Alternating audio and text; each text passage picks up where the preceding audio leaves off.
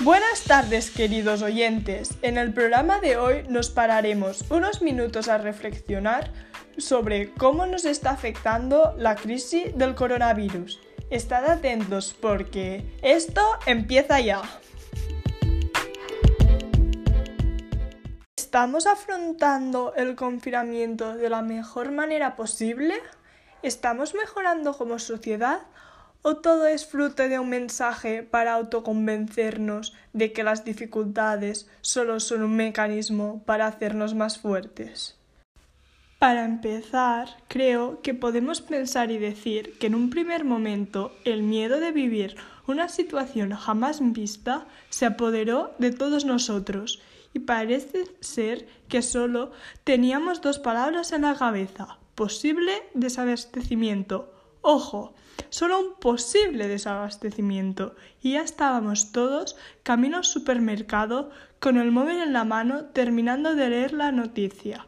Pero se ve que todos llegamos antes de leer la frase de tranquilos, que los servicios necesarios y de alimentación están garantizados. No me quiero llegar a imaginar qué pasaría si nos transportaran a todos, solo por un momento, a un país como Vanuatu, en Oceanía, donde frecuentan los ciclones que imposibilitan la llegada de alimentos, a la vez que la mayoría de familias se quedan sin sus hogares. Pero parece ser que ahí, como dice el periodista Dan McGarry, lo más importante y crucial es la amabilidad y la compra de especias. Supongo que se tratan de los dos ingredientes perfectos para alinear tanto los platos de arroz como la vida social.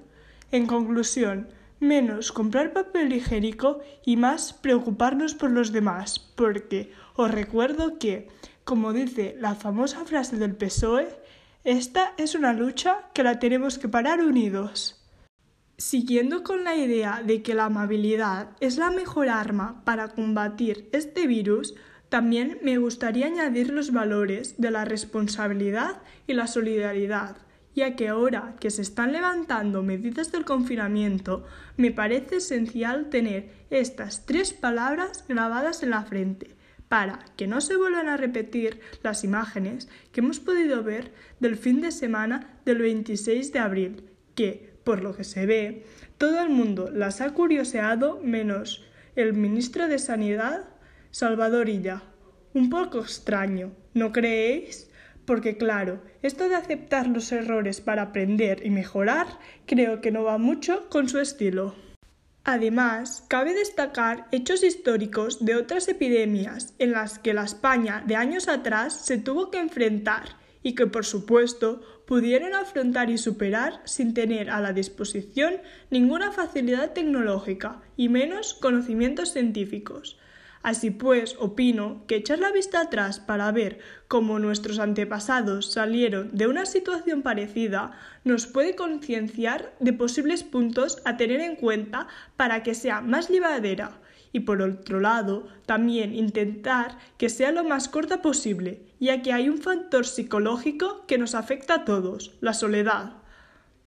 Al tener que cerrar todos los espacios públicos y lugares donde tenía lugar la vida social para erradicar el coronavirus, los ciudadanos nos tenemos que afrontar también a la denominada epidemia de la soledad, ya que los seres humanos estamos acostumbrados a las relaciones sociales en todos los momentos del día, ya sea en el trabajo o escuela, en los lugares públicos o al salir con los amigos a tomar algo.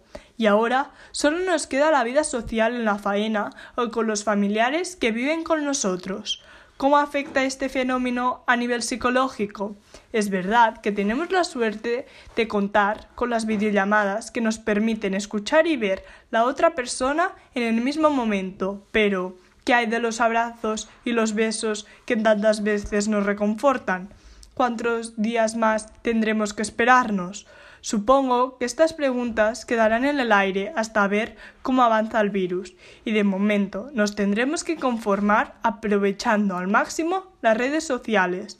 Aunque, en mi opinión, estos medios tecnológicos que nos pueden acercar nuestros seres queridos también tienen su lado negativo ya que nos proporcionan una gran cantidad de noticias falsas, que en mi opinión es importante y de vital necesidad saber diferenciar de aquellas que realmente son verdaderas, ya que, por lo contrario, los sustantivos unidad, responsabilidad y civismo quedarán en segundo plano, porque cada individuo tendrá diferente información a seguir y todos intervendríamos de manera diferente para conseguir un objetivo común. Además, pienso que actuar con responsabilidad es lo mínimo que podemos hacer para agradecer la gran labor de los sanitarios, porque está muy bien esto de salir a las 8 de la tarde a aplaudir, pero si no realizamos nuestras actividades siguiendo los tres sustantivos previamente nombrados, podemos echar a perder todo su trabajo y que todo eso sea una historia sin final. Por lo tanto, creo que esto de los aplausos también debe servir como una forma de hacer una reflexión personal y pensar qué podemos hacer en nuestro día a día para ayudarles. En conclusión, pienso que debemos de dejar a un lado esta manera individualista de actuar y que este virus es una verdadera prueba para tener conciencia de si en nuestra sociedad destacan valores como la solidaridad y el compañerismo, ya que no debemos olvidar que es una situación que nos afecta a todos y que en todos países también se ha vivido situaciones similares. Así pues, creo que con amabilidad y responsabilidad seremos capaces de afrontar y superar el coronavirus.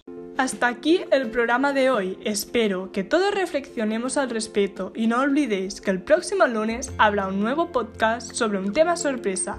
Yo de vosotros no me lo perdería.